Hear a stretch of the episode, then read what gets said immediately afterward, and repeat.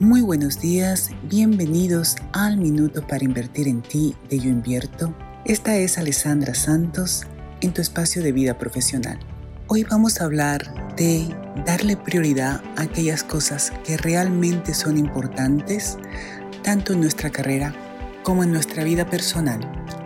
Es aquello que el autor Stephen Covey lo llama poner las primeras cosas primero dándole prioridad a aquellas cosas que son urgentes e importantes o aquellas cosas que son simplemente importantes y no urgentes, en vez de dedicar tiempo a cosas que realmente no tienen importancia. Entonces te hago un llamado a darle prioridad a algo importante que has estado procrastinando y te darás cuenta cómo esta simple acción puede causar grandes cambios en tu vida. Te deseo un bello día, yo invierto.